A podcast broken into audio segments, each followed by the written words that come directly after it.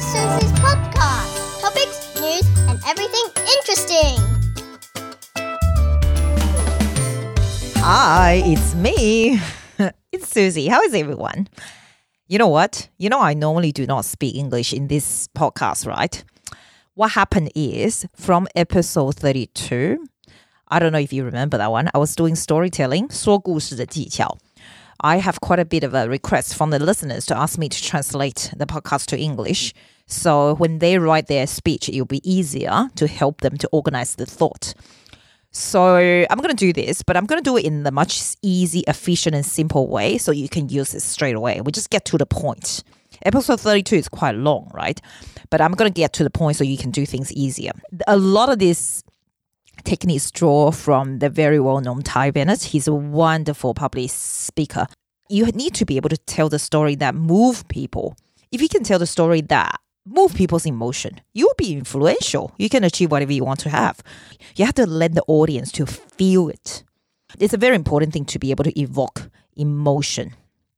The most important thing I reckoned is you need to be able to identify the purpose of this.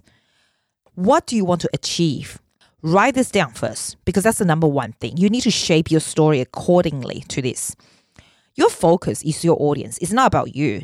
Constantly thinking about how can you engage audience?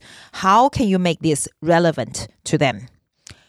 I often tend to do an open question to connect the audience first before I get into the story then you start to set up your story okay? The setting up is quite important. You talk about where you have to provide the context.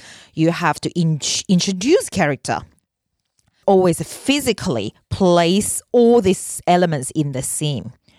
I do suggest always always use names. Use the actual name the actual space as in place the actual date don't just say, oh, I went to the hotel to have something to eat. Uh, like you just go to exactly what time. It's a beautiful day. Uh, you went to which hotel from which floor and looking at. Do you know what I mean? Like the details is really important because you need to set that image in your audience's head. I tend to Im- repeat myself so many times in case you can't remember. Always use location for sure.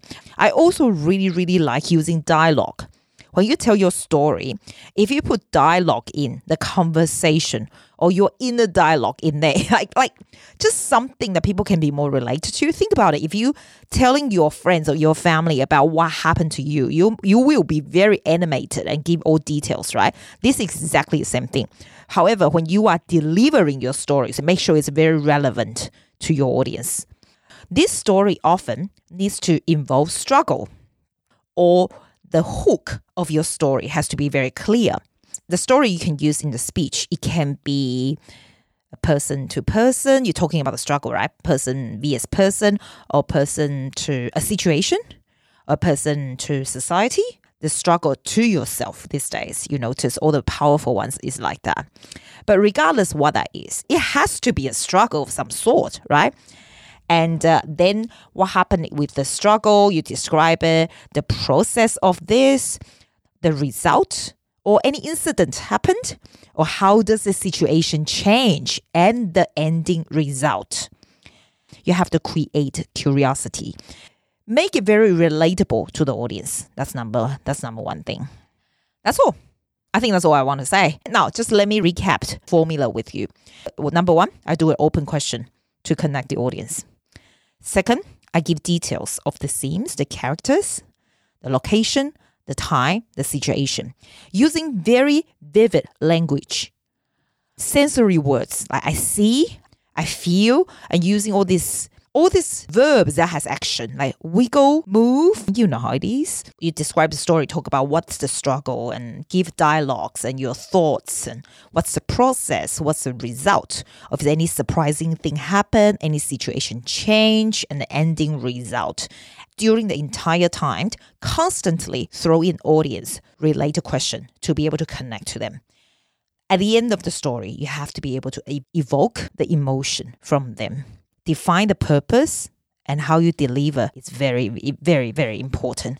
I hope that helps. I try to make it as short as possible and as easy for you to understand.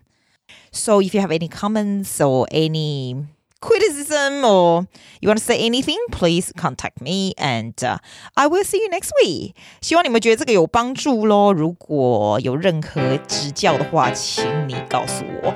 那我们就下礼拜见啦，拜。Thank you for listening to Susie's podcast，谢谢大家，See you next week。